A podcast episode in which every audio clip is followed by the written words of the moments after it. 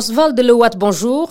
Bonjour euh, Liliane. Écrivaine, photographe et réalisatrice euh, franco-camerounaise. Après avoir remporté en février dernier le Grand Prix panafricain de littérature, vous venez de rafler le prix Amadou Kourouma de littérature avec euh, votre roman Les Aquatiques lors du Salon du Livre de Genève en Suisse où vous vous trouvez encore d'ailleurs.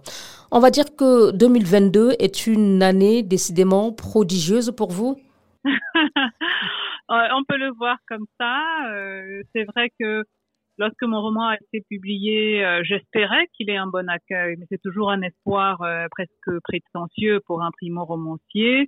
Les Aquatiques, c'est mon premier roman. Donc, je suis extrêmement sensible à l'accueil bienveillant dont il bénéficie et qu'il soit couronné, c'est vraiment la cerise sur le gâteau d'abord en Afrique, comme vous l'avez souligné, euh, par l'Union africaine, donc euh, symbolique pour moi, c'est le continent qui m'a vu naître et grandir. Et ensuite, euh, ici à ici à Genève, où le roman a été également remarqué. C'est une incitation à plus de travail, de toutes les manières.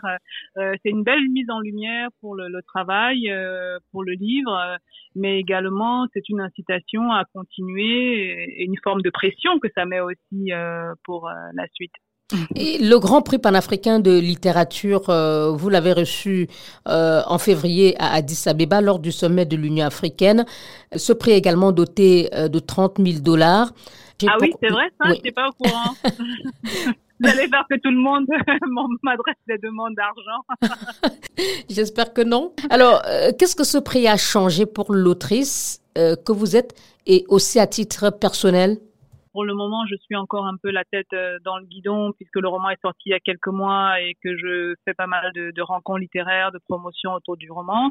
Donc, je peux pas dire encore avec certitude que le prix a changé, euh, euh, mais ce qu'on perçoit quand même, ça vient des autres, hein, c'est que le regard qui est porté sur vous et le regard euh, qui est porté sur vous comme écrivaine se modifie puisque euh, semble-t-il, euh, un prix comme celui-là vous, vous valide. Ce n'est pas tout à fait mon avis, puisque un, un, prix, euh, pour qu'on vous l'attribue, il y a la qualité du roman, du texte, bien sûr, mais bon, il y a tellement de, de conditions qui font que on peut jamais savoir pour quelles raisons, euh, en définitive, on a, on a reçu un prix. simplement, moi, ça m'incite à continuer. C'est un, le prix a été décerné par un jury auquel appartenaient des grands auteurs, Boubacar Boris Diop, Ananda Devi, Abdurrahman Waberi, des auteurs qui ont accompagné mon chemin d'écriture, pour qui j'ai une très grande estime. Donc forcément, euh, c'est aussi un message qui m'est envoyé en me disant voilà, on a remarqué ce premier roman, il ne faut pas s'arrêter, il faut euh, il faut continuer. Et après deux prix pour euh, les aquatiques, quelle est la prochaine étape? Le troisième prix, tiens. Non, je pense que le troisième prix, c'est un nouveau roman. C'est euh, euh, une fois qu'on a fini euh, les paillettes qui durent quelques instants, il faut repartir à la forge. C'est dans, dans, la solitude, dans la retraite euh, de, de l'écriture euh, qu'on se trouve et qu'on peut plus tard rencontrer des lecteurs. Donc pour moi aujourd'hui, ces prix qui sont dotés c'est important qu'il soit doté puisque ça met ça permet aussi de, de regarder avec moins de, de, de stress euh, les, les mois euh, les mois à venir puisque quand on est écrivain c'est toujours très compliqué de vivre de son travail hein, mais euh, on peut, avec des prix qui sont dotés, euh, se dire, OK, je vais passer encore euh, de longs mois ou de longues années à écrire euh, et je pourrais quand même me payer de quoi manger. quoi. Un mot hein, sur les aquatiques lui-même, dans lequel vous vous attaquez aux conventions sociales, en racontant la société camerounaise, votre pays d'origine, sous le regard de ce qu'on appelle l'élite ou la grande bourgeoisie à travers le personnage de Katmé.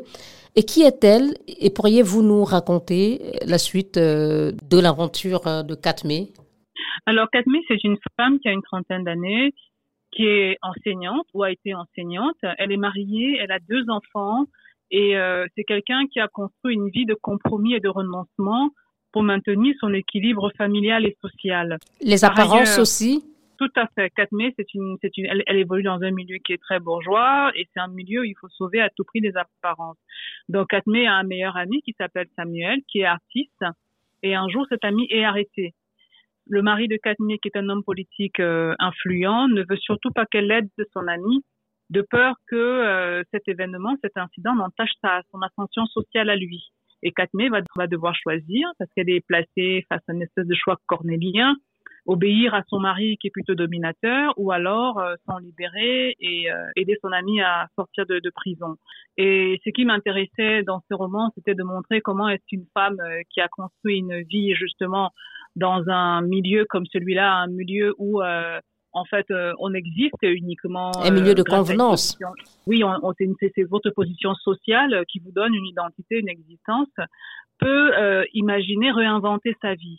C'était effectivement aussi euh, en résonance avec les parcours de femmes que j'ai souvent rencontrées qui euh, vivent une vie euh, une vie empêchée en fait, une vie de renoncement, mais pour sauver leur confort matériel, pour sauver aussi les relations familiales, parce que quand on décide de, de réinventer sa vie, ça veut dire qu'on choisit aussi la solitude. C'est un chemin qui est très peu fréquenté. Parfois, on a comme adversaire d'abord soi-même, puisqu'il faut d'abord lutter contre soi-même, ses propres déterminations. Mais on, a aussi comme adversaire la famille, on a les proches.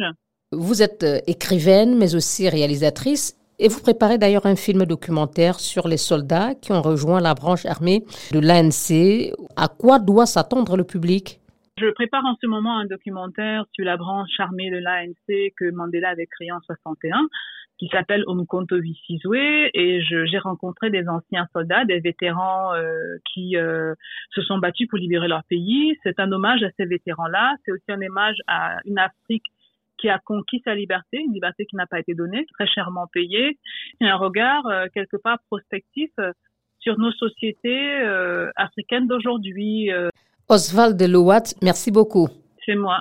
Écrivaine, photographe et réalisatrice franco-camerounaise.